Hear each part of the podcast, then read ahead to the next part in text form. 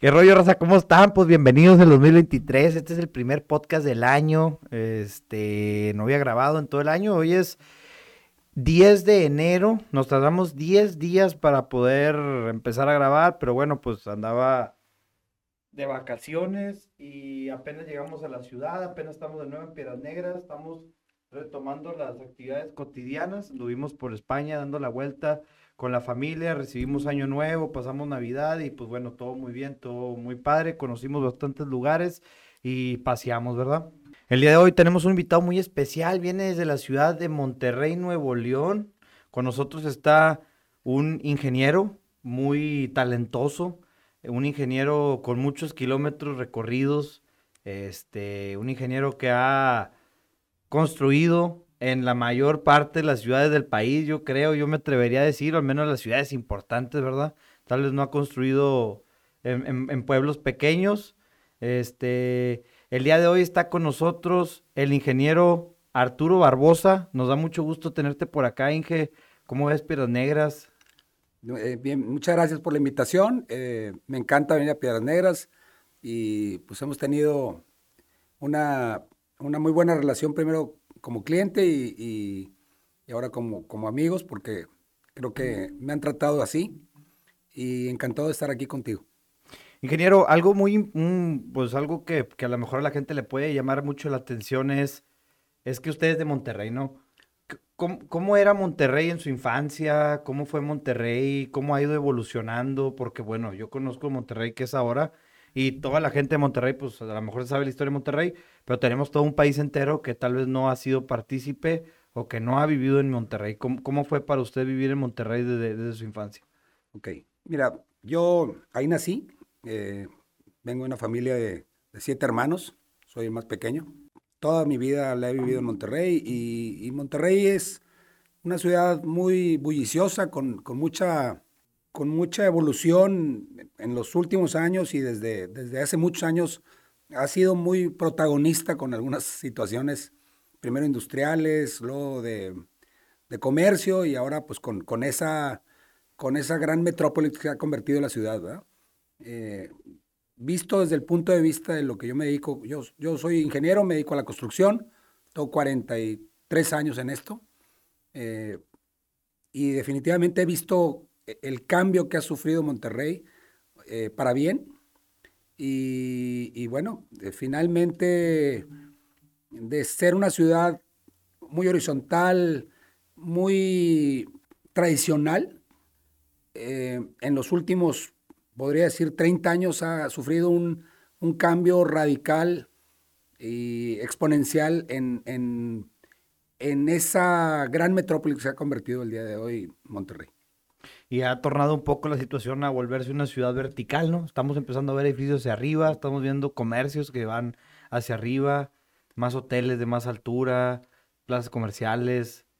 Definitivamente, es, eh, por eso hablaba de que hace algunos años era una, ciudad muy horizontal y ahorita ya es una ciudad vertical, con mucho desarrollo, con, con muchos comercios, muy cosmopolita, tiene, tiene como todas esas aperturas que las grandes ciudades tienen, de opciones eh, de hoteles, de restaurantes, de corporativos, de grandes edificios y creo que ha crecido con, todos los inconvenientes que eso nos lleva. Una ciudad que crece, pues también tiene sus limitantes, tiene sus problemas de vialidad, tiene sus problemas de, de urbanismo, que tocaríamos ese tema más adelante, creo que es importante, pero, pero en fin, creo que el resultado ha sido más positivo que negativo.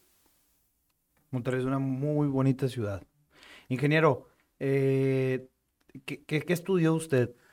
Mira, yo te decía ahorita, soy eh, pues, un, un, miembro de una familia numerosa. Yo soy ingeniero industrial, okay.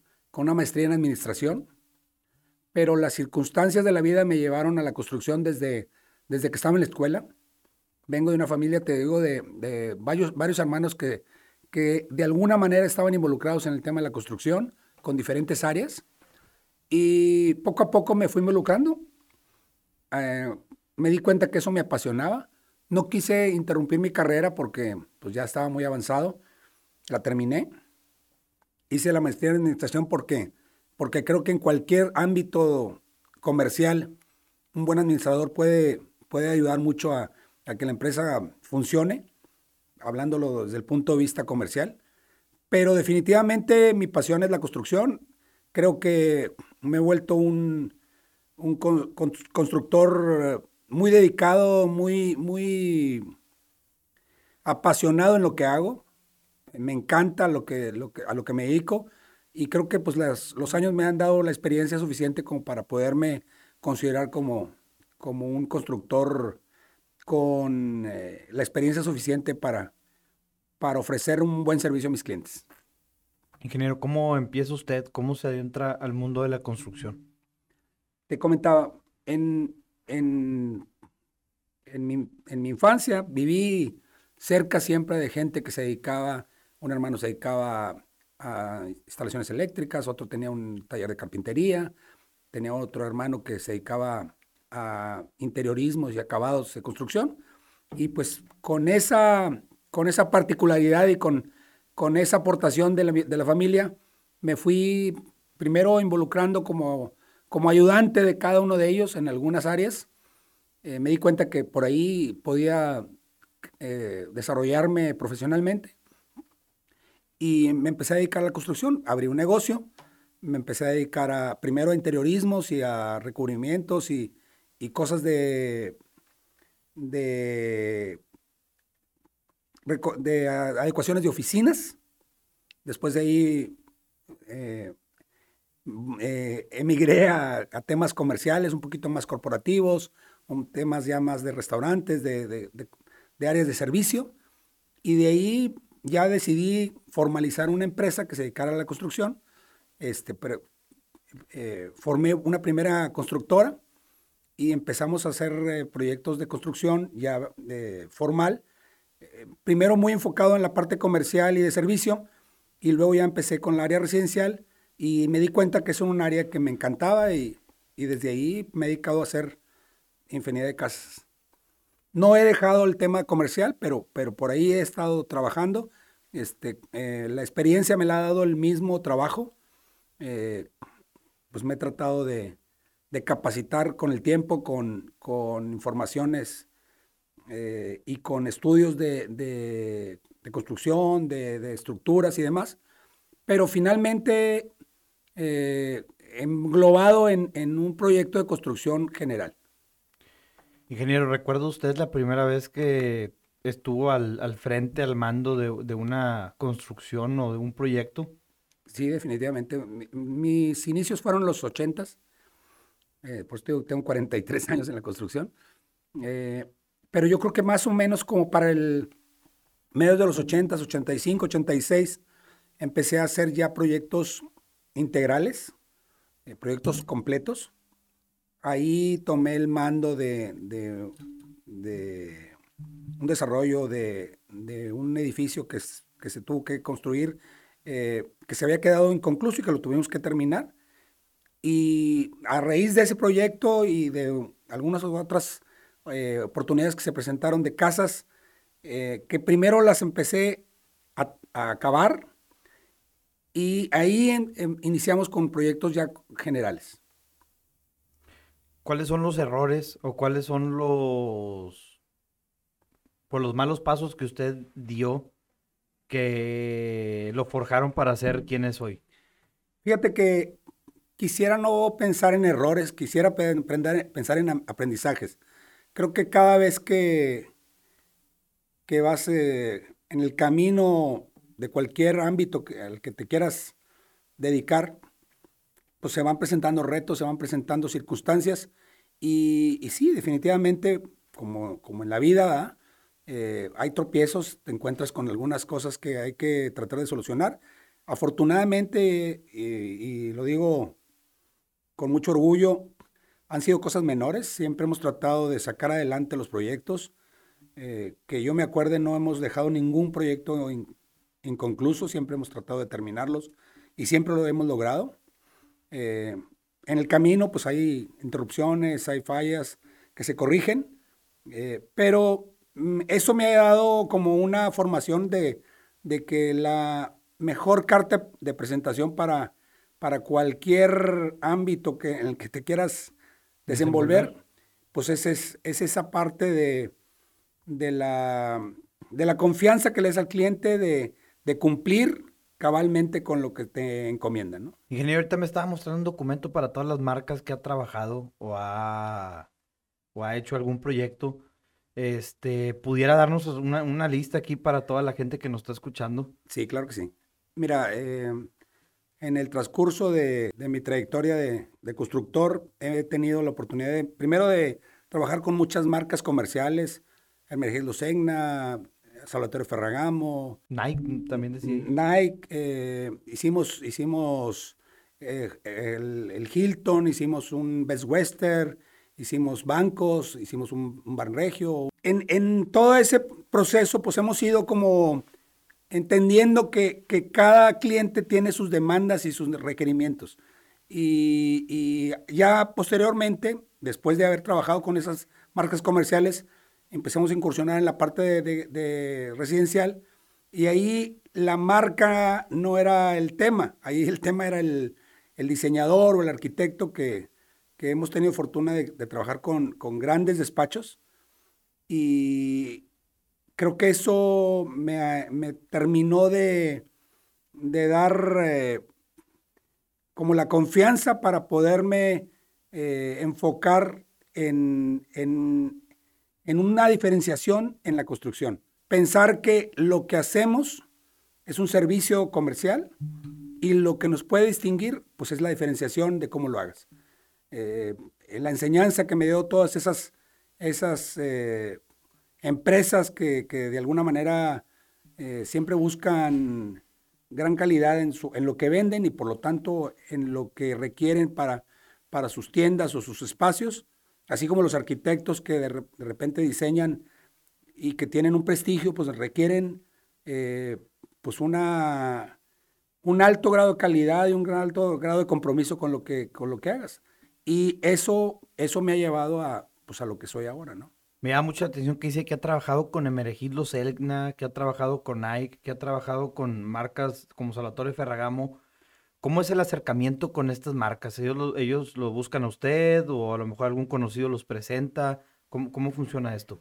Fíjate que en Monterrey hubo una, digo, yo te digo, ya tengo un buen en la construcción y como habíamos hecho muchos locales comerciales, primero de, de servicio y, de, de, productos de centros comerciales donde, donde de alguna manera pues la apariencia o, las condiciones del local son importantes.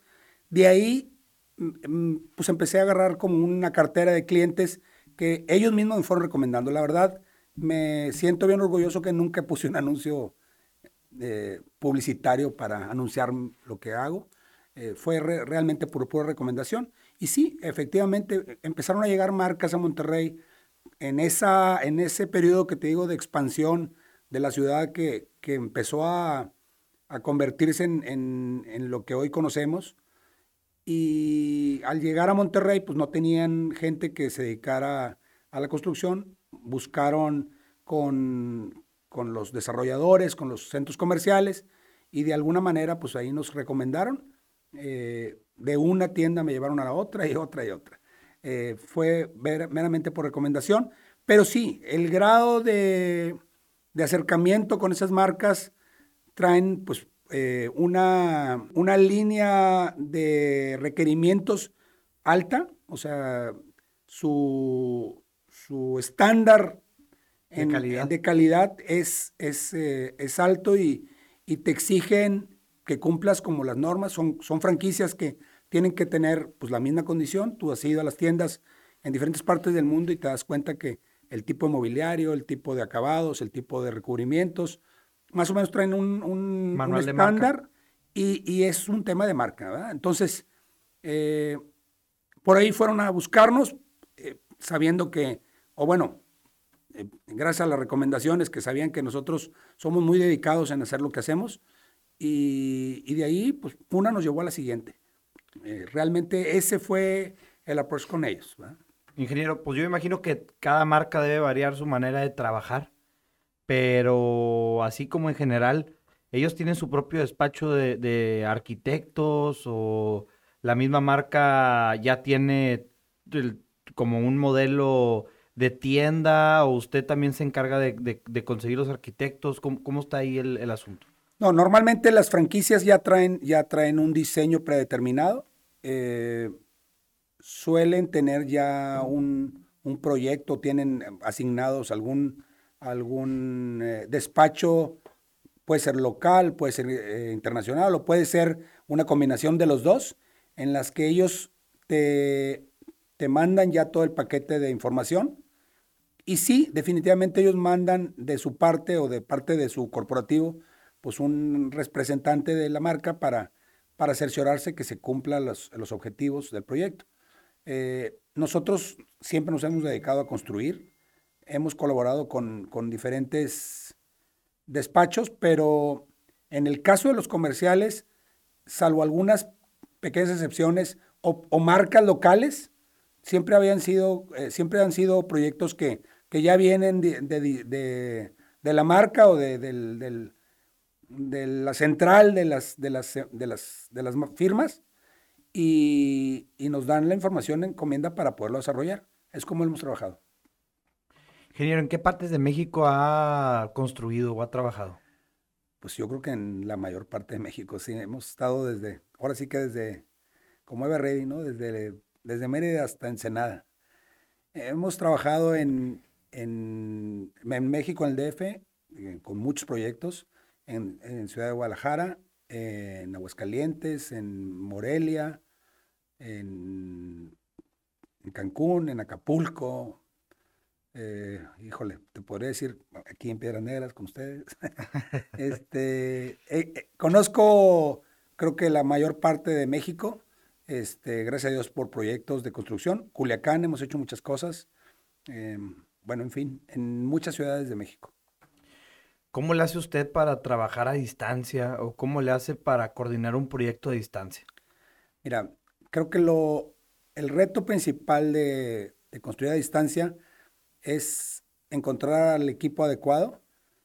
La construcción es, es igual que si la hiciéramos localmente. El tema es la vigilancia y, la, y el seguimiento que se le dé a ese proyecto. Normalmente yo tengo un equipo de trabajo que afortunadamente lo he conservado por muchos años y tengo como muy definido las piezas clave que deben de estar en, los proyectos para las diferentes características de los proyectos. No es lo mismo hacer una casa que un local comercial. Pero, pero eso me ha, me ha ayudado a que cuando llego a las localidades, primero tengo que identificar pues la ciudad, las, las limitantes que pueden tener o no cada, cada locación. Eh, definitivamente se, tiene que buscar colaboradores locales, pero de apoyo. Y definitivamente el, equipo de trabajo eh, de especialistas, normalmente lo movemos, lo movemos de la ciudad, de Monterrey. Tengo eh, ahí como, como como son de broma ahí en la oficina, un, el equipo local y el equipo itinerante, que son los que les gusta salir y a los que no. Este, hay, hay gente que son muy buenos trabajadores, pero no les gusta salir de la ciudad. En cambio, otros que sí son aventureros y les gusta pues, andar viajando. Y con ellos me he apoyado por muchos años. Este, creo que la mejor propuesta para un proyecto es conocer a la gente que, que involucras en ellas y eso te va a dar seguramente el éxito de los, de los proyectos. Ingeniero, ahorita usted tocaba un punto muy importante que no es lo mismo construir un local comercial que construir una casa. ¿Cuáles son las diferencias de las cuales usted nos podría platicar? Es totalmente diferente, o sea, las... Ah, bueno, vamos a ser un poco más específicos, hablando de clientes. ¿Qué es lo que exige el cliente que quiere construir una casa y el cliente que quiere construir un negocio? Ok. Mira, ¿por qué, los, ¿por es totalmente diferente? Porque los clientes tienen diferentes circunstancias y diferentes necesidades. El, cliente que te contrata para hacer una casa, pues está, está haciendo el esfuerzo de su patrimonio, de su, de su meta, a lo mejor en la vida en algunos casos, o simplemente pues una, un eslabón más para llegar a, su realización, a su realización como, como, como persona o como familia. Involucras no nada más, en una casa no involucras al cliente como tal, involucras a la familia. Eh, creo que el éxito de una casa es que toda la familia se involucre para que eventualmente, pues cada quien aporte, pues una casa no, no es para una sola persona, normalmente viven este, la pareja, los hijos y eventualmente pues los, los, los, próximos a llegar, los, los nietos y demás. Entonces, este, sí tienes que conocer muy bien la idiosincrasia de un, de un, de, de tu cliente y de, de, la familia de tu cliente para, para buscar complacer sus necesidades. Y en el caso de, una, de, un, de un local comercial, de un, local de servicio, un restaurante y demás, pues es un negocio. O sea, el, el cliente seguramente va a tener requerimientos y necesidades muy específicos, pero está buscando eh, lograr el objetivo de un, de un proyecto que construirlo es la primera fase de la verdadera historia de ese, de ese negocio, porque puede ser una tienda, puede ser un restaurante, puede ser unas oficinas. El objetivo es pues, hacerlo producir en el ámbito que, que el cliente lo diseñó y lo pensó. Entonces, eh, esa gran diferencia de, necesidades es creo que la, la, particularidad que da el, mayor diferenciación entre uno y otro. El, cliente de un local o de un restaurante o de un centro comercial va a buscar eh, un objetivo de corto plazo con un segundo objetivo que es hacer producir ese local y el cliente para una casa pues está haciendo un proyecto patrimonial donde eventualmente pues eh, al concluir la casa pues la va, la va a vivir. Entonces el objetivo es directo y, muy claro en sus necesidades. Ingeniero, aquí lo voy a poner en jaque, espero esta respuesta no vaya a ofender a nadie, pero ¿usted qué prefiere? ¿Qué le gusta más? ¿Construir casas o locales? Fíjate que son, son, me gustan las dos cosas porque lo hago, lo hago desde siempre y, te, puedo, te puedo contestar con, unas, con una evasiva si quieres. No me gusta hacer eh, eh, naves industriales, no me gusta hacer casas en serie, no me gusta hacer eh, cosas de urbanismo, carreteras y mucho menos. Este, ¿Por qué? Porque, porque tengo muy claro el giro en el que me dedico. Pero en esos dos, en esas dos comparaciones, creo que tan, tan retador es hacer un proyecto comercial de, poco tiempo con, con, unas condiciones este, muy particulares de necesidades y buscando un objetivo de servicio a corto plazo, como hacer una casa que es patrimonial y que, y que hay que dedicarle todo el tiempo y toda la, toda la toda la vocación y toda la paciencia porque, porque ahí el, objetivo no es de corto plazo, sino es de largo plazo. Este, yo podría decirte, contestándote ahora sí la pregunta, es ¿cuál, cuál me gusta más o cuál me gusta menos? Pues depende mucho del proyecto y depende mucho del cliente.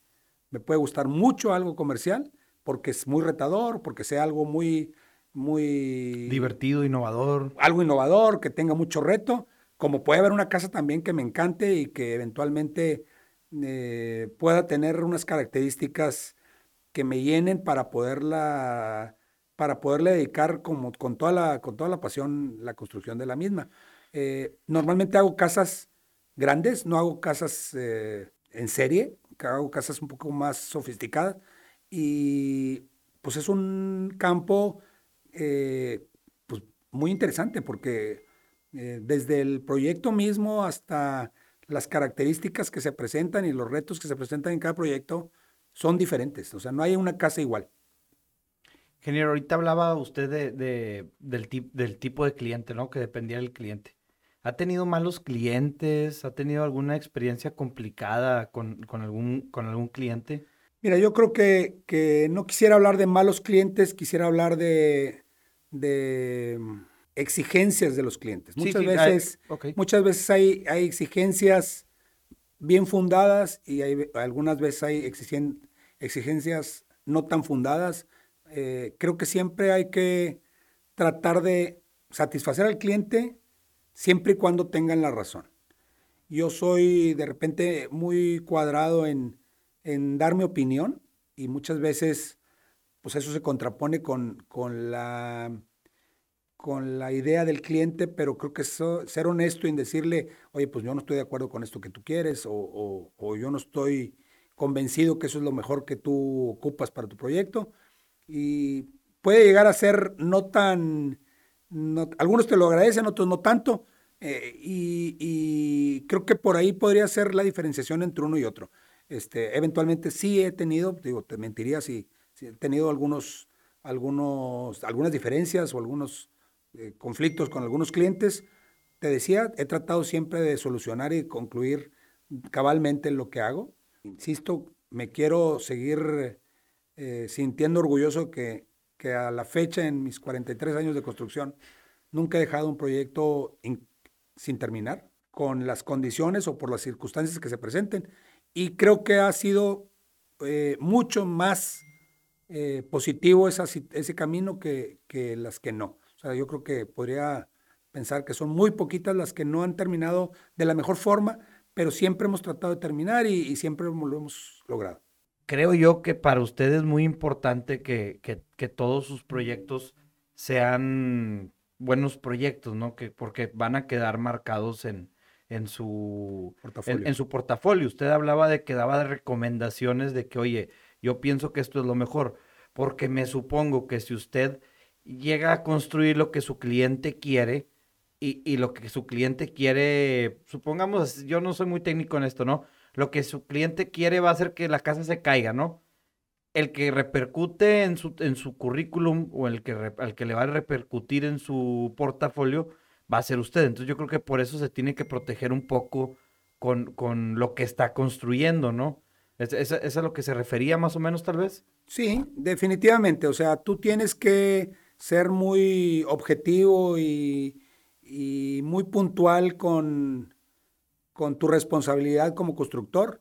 Eh, al encomendarte un proyecto, el cliente puede tener muchas opiniones y puede tener muchas, muchas ideas pero te contrata porque en teoría tú eres el experto y, bueno escuchar los pues una, una responsabilidad grande de nuestra parte es pues orientar a, tu, al cliente porque sí, definitivamente tenemos que cuidar mucho el tema de las, de las consecuencias que puedan tener una mala decisión. Eh, creo que una, una clave básica en, en ese renglón es eh, siempre tratar de dar tu opinión justificadamente. O sea, no se trata de imponer, se trata de, con, con, conocimiento de causa y con experiencias vividas o con, con documentos claros, eh, proponer circunstancias que, que, aporten al proyecto. Eh, el, el, el, cliente eh, mucho esfuerzo hace en, pues, en imaginarse su proyecto, conseguir la inversión para el proyecto y, y, poner todas las condiciones para que uno pueda realizar la obra. Entonces, lo menos que puede esperar es que uno como constructor le aporte, le aporte pues, nuestra experiencia y nuestras, nuestras recomendaciones. Bueno, hablando de que las obras que usted construye se van sumando a su portafolio, ya sean buenas o malas obras, me supongo que usted tiene un criterio para aceptar proyectos. Definitivamente, sí. Somos... ¿De qué manera usted acepta un proyecto? ¿Qué es lo que tiene que tener el proyecto para decir, oye, ¿sabes qué? Sí trabajo contigo o no trabajo contigo.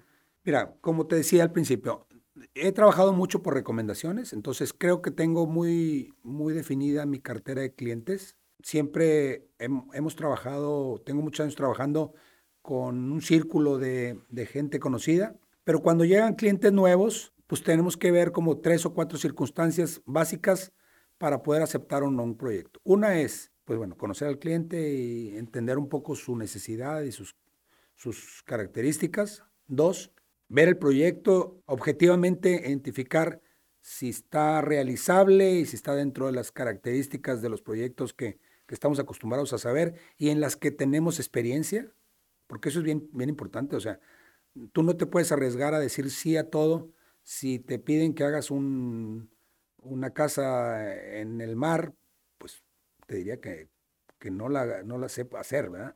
Entonces, este, es un ejemplo muy tonto, pero, pero sería como, como una, una ironía de lo que puedes hacer. O sea, tienes que saber que lo que se va a hacer es construible, que es eh, estéticamente adecuado y con el tiempo, sinceramente, me he vuelto un poco más eh, selectivo. También me interesa que el proyecto pues, sea un proyecto que, que, traiga algunas condiciones que, que, me, que me sumen a mi, a mi portafolio en cuanto a sus características. O sea, sí somos poco selectivos en cuanto a lo que hacemos, pero sin embargo también somos accesibles con la, con la gente que nos busca y, y sí hemos hecho cosas muy variadas, hemos cosas, cosas chiquititas hasta edificios. Si usted no fuera constructor, ¿qué le hubiera gustado ser? Creo que no me imagino haciendo otra cosa, tengo toda la vida, me encanta hacer lo que hago, disfruto ser constructor y aunque le invierto muchos, muchas horas del día, me siento tranquilo porque sé que lo que hago lo hago con gusto y lo hago con, con disposición. Te podría decir que una, una, la única cosa que se me ocurre ahorita contestándote esa pregunta es, a lo mejor hubiera sido músico, aunque no sé tocar nada, pero me encanta la música y me gustaría haber sido músico, pero eso es una locura ahí que, que se me ocurre ahorita en este momento. No me veo más que construyendo. Genial, ¿usted cree que tal vez su trabajo ha afectado en su vida personal? Creo que no, creo que no. O sea, creo que afortunadamente tengo mi esposa que, y mi compañera que me ha apoyado toda la vida, este, de la cual estoy agradecidísimo con ella porque siempre ha estado a, mi lado. Em, a ella le gusta mucho lo que hago también y disfruta de repente acompañarme a ver los, los proyectos que hemos hecho y demás. Para mí las cosas que se construyeron, decías hace rato, pues es tu portafolio, pues casi creo que muchas veces hacer una construcción y después pasar por esa construcción o que te inviten a verla o, poder estar en el espacio donde de alguna manera tú creaste, pues es una satisfacción muy especial. Eh, entonces, eh, creo que no ha sido tema. Eh, he tratado de compartir eh, esa, esa parte con mi familia, con mis hijas, ahora con mis yernos y mis nietos. Este, y pues más bien, como sí le invierto muchas horas al trabajo, pues he tratado de ser lo mejor que puedo con calidad en, el tiempo que, que les puedo invertir a, mi familia. Y a mis amigos, porque también pues hay que, hay que saber que la vida no nada más es la familia, este, que es súper importante, pero pues tienes que también eh, socializar y tener gente que, con el que puedas compartir lo que hacemos. Habla de que hay retos, hay construcciones retadoras. Este, ¿cuál ha sido la más retadora que usted pueda recordar, que usted diga, híjoles, construir eso sí nos sacó varios dolores de cabeza? Mira, más que dolores de cabeza, una enseñanza exponencial o magnífica que tuve fue la fortuna de poder construir un proyecto para un arquitecto japonés, que es el arquitecto Tadao Ando. Él tuvo en bien aceptar un proyecto en Monterrey para una casa. Toda la casa en sí era un reto, porque era un estilo de construcción muy innovador para nuestro tiempo en Monterrey. No digo que es, un es una construcción que, que no se ha hecho, tiene años haciéndose, pero, pero en Monterrey no se había hecho con la calidad que el señor esperaba. Es una casa de concreto aparente. Eh, es una especialidad que, tengo años haciendo y que me siento orgulloso porque creo que, lo hacemos muy bien. Creo que es, em, si me atrevo a decir que algo sabemos hacer en, nuestra empresa es eso. Eh, y el reto fue pues entender la metodología y, y esa compromiso del despacho de los arquitectos y obviamente, pues, entender la necesidad y, la expectativa del cliente, ¿no? Una casa muy interesante, con, se hizo toda desde, desde las, desde la terracería, que era un terreno pues, muy inhóspito, con, con una cañada intermedia, con, con una terracería que se tuvo que trabajar por varios meses porque estaba complicada. Y luego ya, bueno, toda todas las ventanas fueron de diseño, toda la, todo el proyecto en sí era una casa de diseño, desde la chapa de la puerta hasta, hasta los recubrimientos de los techos. El, paisajismo, la alberca, fue una casa que, que nos dejó mucha enseñanza, pero que se logró de muy buen, con muy buen término. Eh, y creo que esa ha sido como una, un parteaguas en, en mi vida de constructor. Cañada se refiere como donde baja el agua, ¿no? Es correcto. ¿Por montañas? Sí, es, esa casa está construida en una zona montañosa Monterrey. Tiene por la topografía del terreno, una, una, pues es descendente, es un terreno que va bajando y pasa por ahí un arroyo, un arroyo de, de precipitaciones pluviales que se forman en las montañas y, bueno, pues ese, esa cañada atravesaba la propiedad. Se hizo muy interesante el proyecto porque es una, es una casa que es una, como una especie de seta y queda sentada sobre la cañada. Habla de algo muy importante que en Monterrey estamos llenos de montañas y bueno, eh, de generalmente o últimamente se ha estado construyendo sobre la montaña, se ha estado urbanizando este, sobre las montañas. ¿De qué manera se puede construir sobre la montaña sin afectar tanto el, ecosistema o, volver o acoplarnos al, a ella y no destruirla?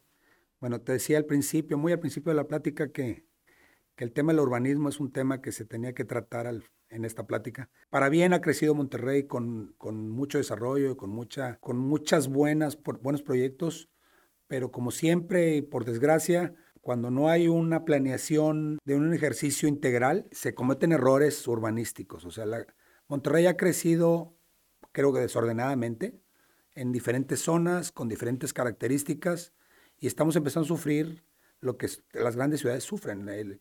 Eh, la vialidad, la densidad gris, que, eso va directamente proporcional a, a, la ecología y demás, pues ha ido invadiendo desordenadamente la ciudad. Como bien dijiste, Monterrey es una ciudad que está rodeada de, ser, de montañas. El tema de estar entre montañas, pues tiene sus ventajas por, por el tema de, de, mantener así como, como encapsulada la ciudad, pero si empiezas a, a, a desforestar todas las montañas alrededor, pues empieza a tener un, grave problema ecológico y unas circunstancias de, afectación al, medio ambiente que, que, con el tiempo va a ser irreversible. Eso está sucediendo en todo el mundo.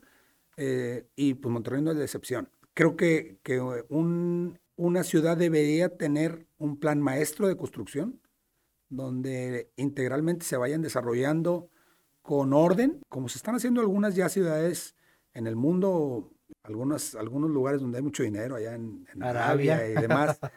pero, pero salvo esas excepciones, pues las grandes urbes han crecido desordenadamente. Eh, entonces, definitivamente hay que, hay que tomar conciencia de eso y, sí, definitivamente hay que empezar a, a minimizar la afectación de las montañas, y yo diría no del tanto de las montañas, del, del, suelo, ¿no? Eh, la proporción de construcción contra áreas verdes debería de regularse y cada vez permitir menos construcción y más áreas verdes. Ingeniero, ¿usted sabe cómo nació Chipinque, el parque ecológico Chipinque que, que está en el municipio de San Pedro? Eh, bueno, hasta donde entiendo, Chipinque era la propiedad de un general que que de alguna manera después de la revolución se lo, se lo apropió o se lo, se lo concedieron este, como aportación a sus servicios en, en la revolución. Hace 80, 90 años, Chepinque, pues eventualmente pues era la, era la Sierra Madre y se fue, se fue creando pues un acceso a Chepinque porque este señor construyó una casa por allá arriba. Para poder accesar a su casa, creó la avenida Gómez Morín, que es la que conocemos ahora como la, el acceso a Chipinque, pero, pero realmente fue porque él decidió vivir allá. Él eh, era un apasionado de la naturaleza y pues bueno, desarrolló ese proyecto y de ahí fuimos, fui, fue urbanizándose hacia, hacia abajo, pero afortunadamente Chepinque se ha mantenido como un parque, pero pues ya estamos ahí a pie del, de Chepinque, o sea, y hay colonias muy cerca de, de, la, de, la, de la entrada al, parque. Es que yo, yo tengo una historia, no sé si, si la historia sea verdadera, sea falsa, pero tuve, pues no sé si, el, vamos a llamarlo privilegio, de conocer al, al exgobernador Sócrates Rizo. Sí. Eh, acudió a una de mis clases cuando estudiaba en el TEC de Monterrey. Este, era una clase de Derecho y estábamos viendo Derecho Fiscal. Eh, bueno, la manera, era una manera muy peculiar de ver el derecho fiscal porque pues era un gobernador y él lo veía como la manera de, recaudar dinero, ¿no? De, de, no, que pones este impuesto y te cae más dinero, y que pones este impuesto y te cae más dinero. Y pues yo por dentro pensaba, sí, sí, pones un impuesto y cae dinero, pero ese dinero lo paga el, ciudadano, ¿verdad? El contribuyente. el contribuyente, no es así como que, como que eh, apareciste el dinero de la nada, alguien lo pagó, pero nos contó cómo, cómo se podían hacer proyectos, cómo se podían guardar cómo, cómo cuidar zonas naturales. Y, y, por lo que entendí o por lo que nos explicó es que eh, Chipín, que es un área protegida, gracias a él, que en su momento cuando él era gobernador, no sé si uno antes, uno después, este, el que tenía, el, que era dueño de los terrenos, pues digo, se los hicieron, lo hicieron asociarse con el gobierno a la fuerza, manteniendo él creo que el 51% de las acciones donde él administra el parque, y por eso Chipinque, entre comillas, es un parque privado, pero también es del gobierno. Y es de esta manera como que se protegió que esa área no pudiera comercializarse o no pudiera lotearse o no se pudieran vender casas. Creo que al principio sí se empezó a hacer, y, pero hubo un momento donde lo detuvieron y por eso es que, que como dice usted, hay casas que están eh, rodeando el, el, el parque Chipinque, ¿verdad? Ok. Mira, eh, a lo mejor no te había entendido muy bien la pregunta. Tú estás hablando ya del parque como tal, como sí, sí, sí, del parque como tal, como lo que ahora es un área de esparcimiento donde hay pues un, venados y todo. Pues, guardabosques y una infraestructura que protege ese parque, ¿no? Este, lo que te platiqué es como el antecedente de dónde salió lo del parque.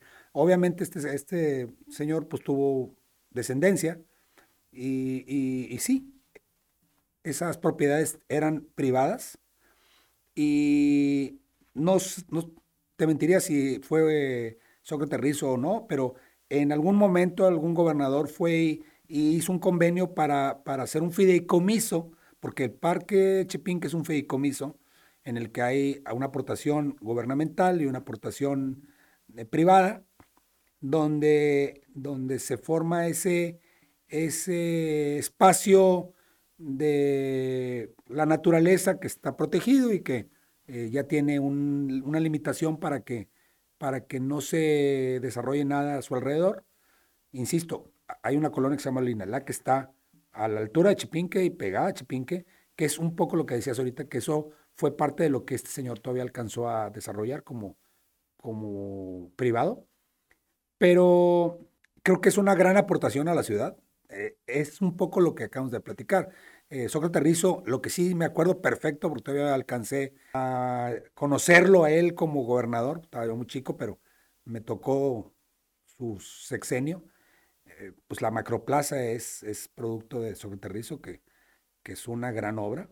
Y bueno, pues es eso, es, es tratar de conciliar las partes que siempre están involucradas, tanto el sector privado como el sector gubernamental, si, si quisiéramos reclamarle a, al gobierno que el urbanismo no está bien, pues sería un error porque es, responsabilidad tanto del, del sector público como del sector privado.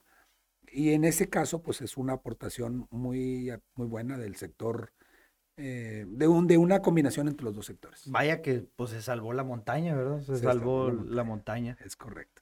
Ingeniero, antes, antes de aquí de, seguir con la plática, yo, a lo mejor usted no considera la grandeza de su, de su, de su acto, de su proyecto, pero hay una comunidad en Monterrey, en México, que le gustan bastante los tenis, que le gusta bastante la ropa, que le gusta bastante el hip hop, lo underground y una tienda o una marca reconocida a nivel nacional que se ha encargado de poner en alto toda esta cultura es la tienda de Two Feet Under, que está en Centrito Valle y está ahora en Ciudad, de México. Y bueno, aquí estamos con el, ingeniero encargado de desarrollar el proyecto y volverlo realidad. Ingeniero, ¿cómo es trabajar para, para esta marca tan icónica en, el mundo del, hip hop en México? Mira, fue muy interesante. Este, lo está haciendo, estamos, estamos entregando ya las últimas pendientes. Quedó, eh, a mi parecer, eh, muy innovadora, quedó muy padre la tienda.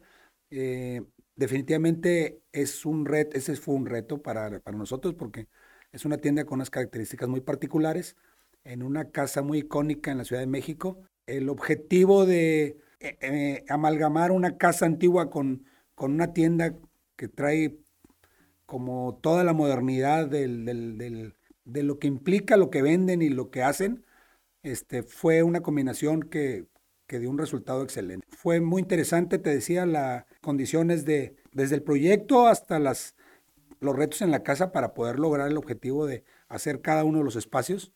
Este, y el resultado ahí está. Creo que la tienda ha tenido mucho éxito y, y creo que el, el, el look que se le dio eh, fue el, el esperado. Ese tipo de proyectos son muy interesantes porque, porque no están basados en ninguna, en ninguna regla clara de lo que normalmente eh, nos dedicamos a construir. O sea, no es, eh, cada, cada espacio, cada elemento tenía sus particulares y sus características muy, muy, muy únicas que, que dan esa, esa diferenciación en, en, lo que venden.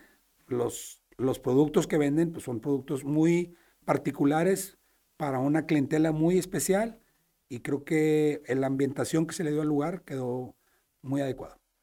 Pues conozco la de Monterrey, no conozco la de Ciudad de México, pero ya me tocará conocerla. Ingeniero, ahorita que, que estábamos platicando antes de empezar a grabar, me comentaba que usted ha ganado premios Cemex. Sí. Que, que, que, hay gente ignorante, yo me considero uno de esos. ¿Qué es un premio Cemex? Mira, el certamen de obras Cemex ha sido por bueno, Cemex, para los que no saben, es una cementera, la más líder de todo México y muy fuerte en el mundo entero. Cemex significa Cementos Mexicanos, está como headquarters, está en Monterrey, Nuevo León, este, pero pues están en todo México. Así es. Eh, como dijiste, es una cementera a nivel internacional y el certamen es un certamen internacional. Eh, creo que es el certamen en el ámbito de la construcción el más el más importante y el más prestigioso que existe. Eh, ahí se involucran eh, pues todos los que nos dedicamos a la construcción en los diferentes giros y, el premio CEMEX premia las diferentes especialidades de construcción con circunstancias muy particulares en cuanto a el formato de cómo, de cómo llegar a a, la inscripción del proyecto, a la evaluación del proyecto y a la, y a la deliberación de quién es el mejor proyecto. Afortunadamente tuve, tuve en los últimos años varias oportunidades de participar. Tengo involucrado un primer lugar, un segundo lugar y un tercer lugar eh, en forma directa y en colaboración participé en dos proyectos más en los que uno de ellos fue también ganador y un segundo lugar. Eh, no como constructor general, sino como participante.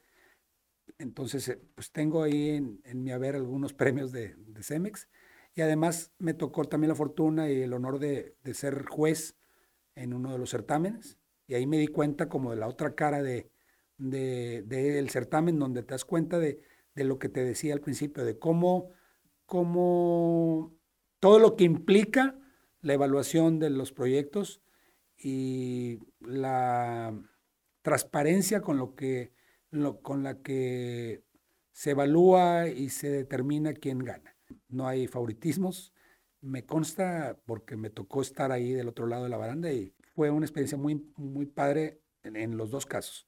participar, siempre me ha gustado, pero esa parte de ser juez también me encantó porque, porque me di cuenta de, de cuál es el camino que todos los que nos dedicamos a esto tenemos que tomar para lograr el objetivo de, de ser reconocidos. Aparte de Monterrey, ¿cuál es la ciudad en la que más le ha gustado construir? La gran mayoría de los proyectos han sido en Monterrey, este, pero, pero más que gustarme o no gustarme, he hecho cosas muy importantes en, en la Ciudad de México, en Guadalajara. Eh, como ciudad me encanta Mérida, se me hace una ciudad excelente para vivir y para, para desarrollar, porque está en evolución.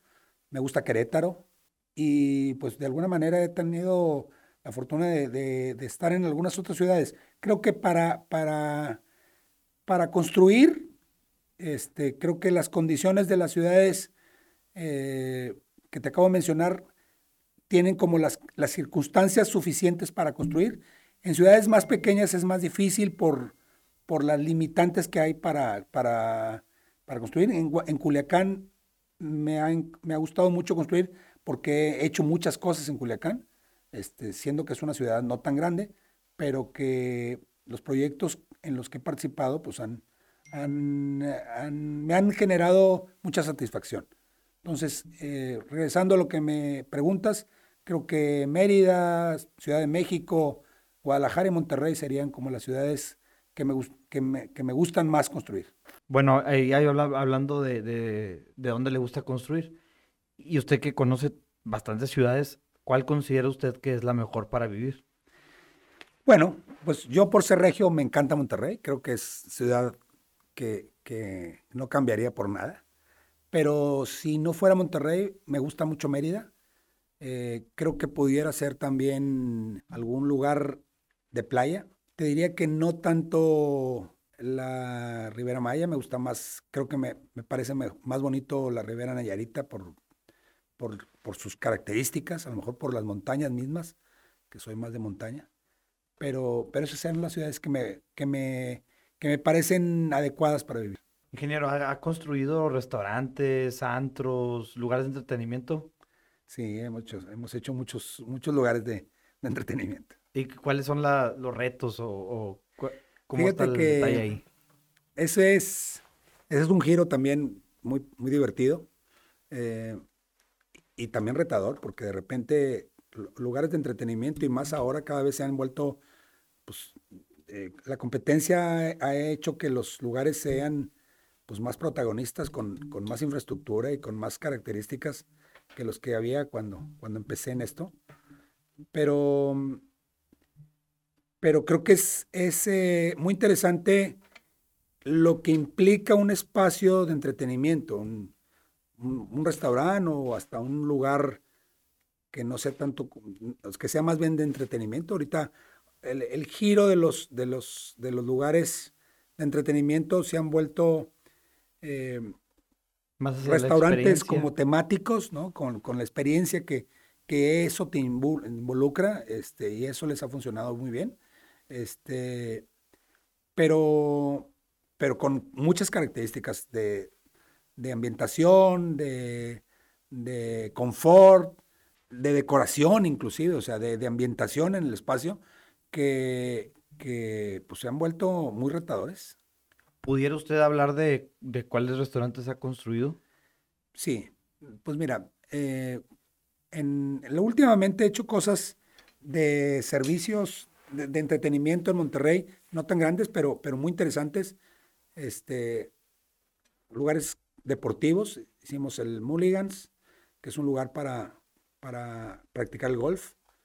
Ahí mismo esa marca hemos hecho eh, en Monterrey, en la Ciudad de México. Ahorita les acabo de terminar uno en, Cordillera, que es un Golf Station, que es la misma marca, pero un, un nuevo concepto. Este, el Bat Box, que es un lugar, una caja de bateo. Son lugares temáticos porque tienen el servicio de restaurante, pero tienen también esa parte de entretenimiento que, que te dan esa versatilidad. Y bueno, en tiempos anteriores, lugares icónicos que hiciste, el clásico, que fue un lugar que marcó época en Monterrey. Soy más grande que, que tú, mucho más grande, entonces, pues fueron a lo mejor otros tiempos. El George, que fue un lugar que por muchos años fue también como tendencia en Monterrey. Este, Cabañas Don Quintín, hicimos, hicimos varios lugares de ese tipo. Y, restaurantes de, de, marca, pues hemos hecho este, infinidad de lugares, este, los, las, las Alitas, que es una marca, una franquicia que se expandió en Monterrey, hicimos 40, 50 sucursales en todo México, entonces más o menos así con ese, con ese orden por ahí hemos eh, participado. Ingeniero, por ahí leí que había fundado un bar. ¿Usted tuvo un bar? Sí, tuve, tuve como la osadía de meterme a poner un restaurante. Pues más que un bar, era un restaurante bar. Este, lo tuvimos trabajando algún tiempo. Em, estaba en Lázaro Cárdenas. Em, y, me llevó por lo... Eh, siempre me han, han sido consecuencias de...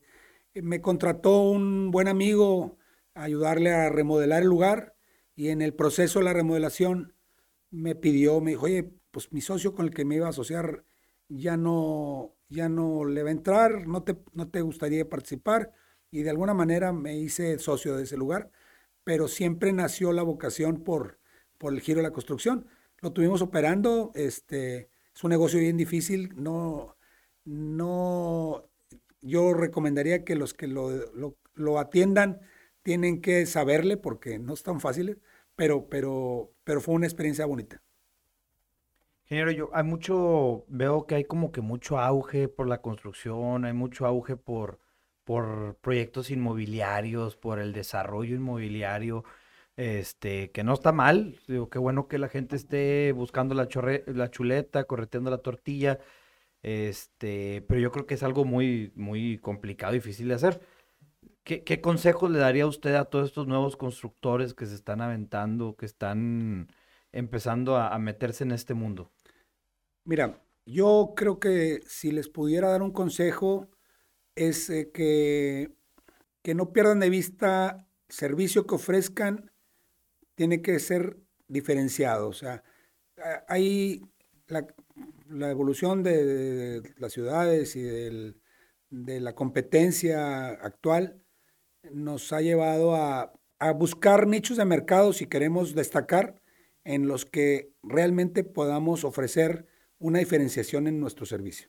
Constructores hay muchos, desarrolladores hay muchos, pero creo que la diferenciación en lo que ofrezcas en cuanto a calidad, servicio, postventa, eh, atención al cliente eh, y simplemente la conclusión de tiempo y forma de los proyectos te van a dar, te van a dar una, una carta de recomendación para poder ir creciendo como, como empresa, como desarrollador, como constructor. Entonces mi recomendación es que sean muy responsables en, en lo que ofrecen, que busquen un nicho de mercado en el que se sientan cómodos y que ofrezcan una diferenciación en lo que en el servicio que, que den.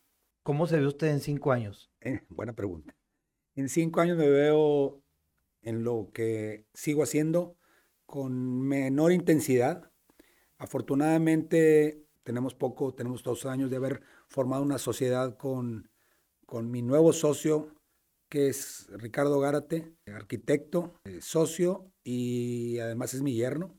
Él pues trae esa nueva brío de, de, la juventud, de, querer crecer, de saber eh, hasta dónde quieren llegar con muy buenas, con muy buenas expectativas, muy buen arquitecto, con muy buena experiencia y con, y con la posibilidad de, de continuar esto que, que me apasiona.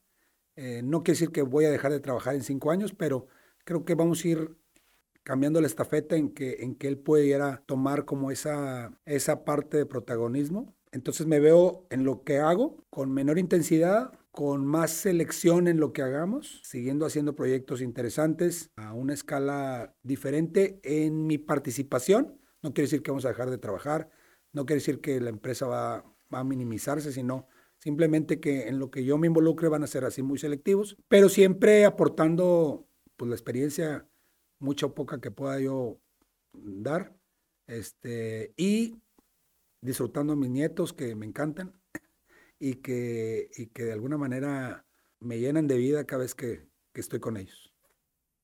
Ingeniero, por último, si hubiera un consejo de vida que usted me pudiera dar a mí, este, ¿qué consejo me daría? Ya dejándonos a lo mejor este, de trabajo y de cosas profesionales, un consejo de, de vida. Que sigas tus, tus metas, que seas muy objetivo con lo que buscas, pero que sin embargo sepas que, que la vida es para vivirla, para disfrutarla y que con esfuerzo y con interés todo se puede.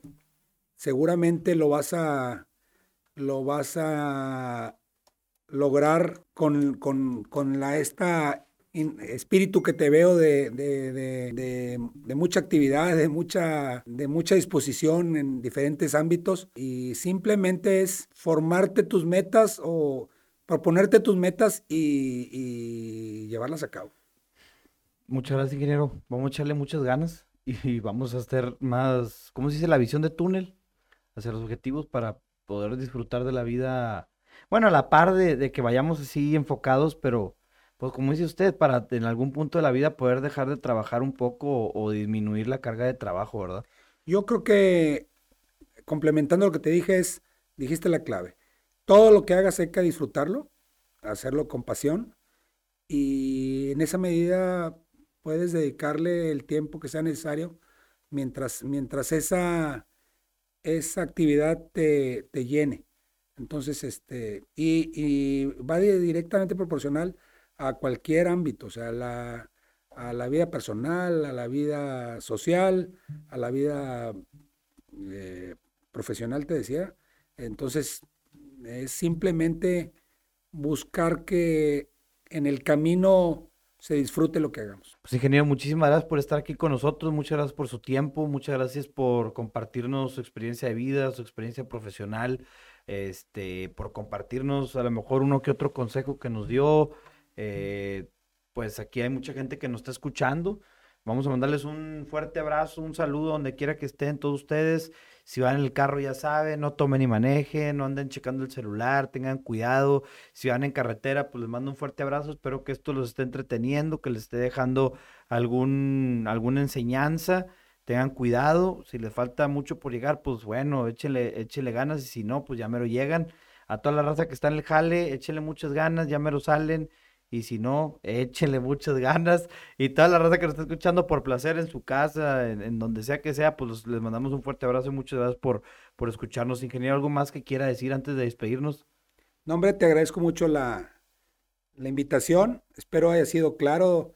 De repente las ideas no fluyen como uno quisiera, pero, pero creo que traté de plasmar lo, lo que he hecho en, en estos años. Me siento orgulloso de lo que, de lo que he logrado y nada, volver a lo mismo, o sea, hay que disfrutar cada día en lo que hacemos y lo que somos y de esa manera seguramente al final vamos a, vamos a estar satisfechos. Muchas gracias por Seguramente que sí. Muchas gracias por venir, ingeniero. Gracias.